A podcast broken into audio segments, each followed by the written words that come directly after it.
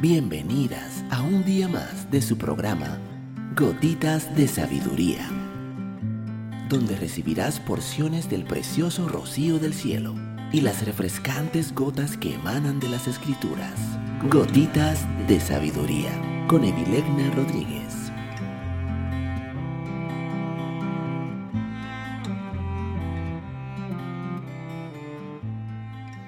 Saludos, mi nombre es Evilegna Rodríguez. Bienvenida un día más a tu programa Gotitas de Sabiduría. El día de hoy estaremos hablando cómo sobrevivir a un divorcio. Por lo general, las rupturas de las relaciones suelen ser muy dolorosas.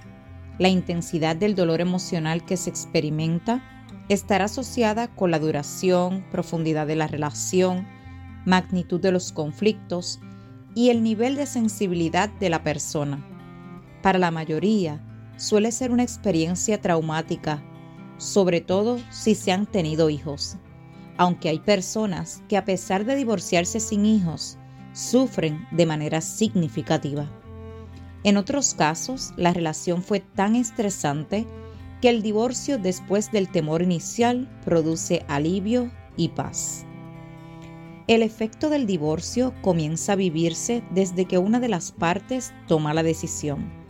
Un divorcio puede durar meses y a veces años antes de que él culmine su proceso emocional.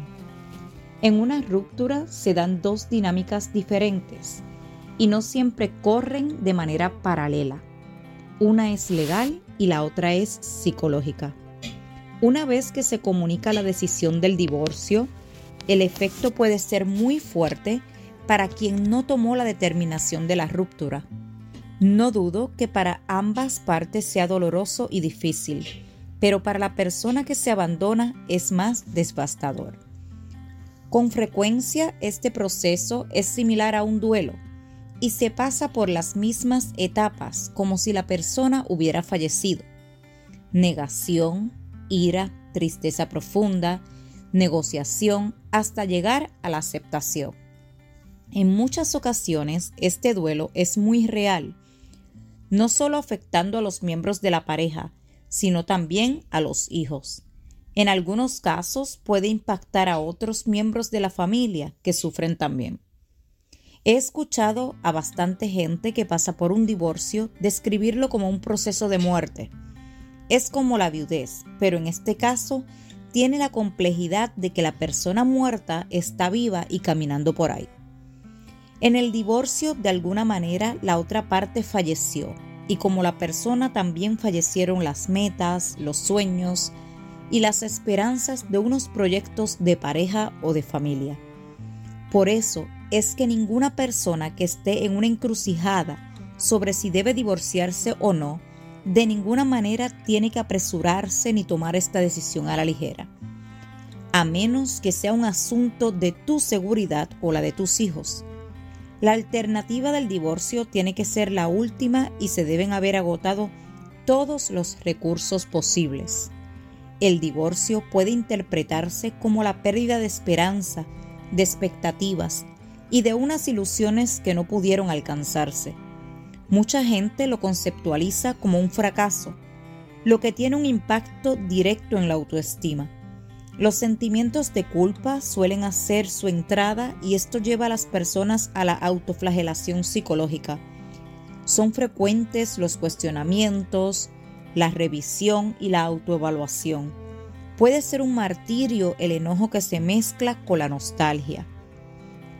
La ansiedad es una de las reacciones más comunes en un proceso de divorcio. Algunos tienen que recurrir a terapia para enfrentar síntomas intensos de ansiedad y alteración en los patrones de sueño, siendo el más común el insomnio. En otros, la depresión puede desarrollarse cuando la tristeza es profunda y ha durado más de dos semanas de manera intensa y persistente. La persona puede sentirse desganada, en aislamiento, con sentimientos de desánimo, desesperanza, con desilusión respecto al futuro y llanto frecuente. En un evento como este, lo que dan deseos es de quedarse en la cama, en posición fetal, sin bañarse y sin abrir las ventanas. Da la impresión que las horas no corren y que los días se detienen. En algunos casos, la depresión después del divorcio puede traer ideas de rechazo propio, de que no se fue suficiente y de hacerse daño, por lo que se puede entrar en conductas de alto riesgo. No permitas que la frustración y las heridas de un divorcio te lleven a lastimarte a ti, ni a personas que amas. La gracia y la fortaleza del Señor te sostendrán. Cuando te lleguen pensamientos negativos, te recuerdo que los mejores recursos que puedes utilizar son Número 1. La oración. Número 2. La lectura de la palabra de Dios. Número 3. La adoración al Señor. No reprimas tu llanto. Es importante llorar. Las lágrimas son una fuente de ventilación extraordinaria. Si eres madre, estoy segura que estarás pensando en el bienestar de tus hijos más de una vez te has tragado las lágrimas o te has escondido para llorar. También puede ser que trates de proteger a tus padres o hermanos de que no te vean sufrir. Sin embargo, te recuerdo que es importante que tengas espacios para llorar y hasta gritar, de ser necesario. Es muy reconfortante llorar en la presencia del Señor. Las lágrimas que no se derraman y se quedan guardadas en nuestro interior se pueden convertir en condiciones físicas y en traumas emocionales más fuertes en el futuro. Dedicar tiempo para procesar el sufrimiento no quiere decir que seas débil o que no tengas fe. Lo imprescindible es que no te quedes atada al dolor. Este duelo debe tener una fecha de caducidad. Aferrarse al dolor es una decisión y soltarlo también es algo que se decide. Dentro de ti está todo el poder y la autoridad dada por Dios para levantarte y seguir caminando con esperanza hacia el futuro. Debe llegar el momento en el que exclames y se haga en ti realidad la palabra. Eclesias 3, 15. Aquello que fue ya es, y lo que ha de ser fue ya, y Dios restaura lo que pasó. Mujer que me escuchas, si esta gotita de sabiduría ha bendecido tu vida el día de hoy, te pido que la compartas con otra mujer y te espero el día de mañana en nuestra próxima gotita de sabiduría.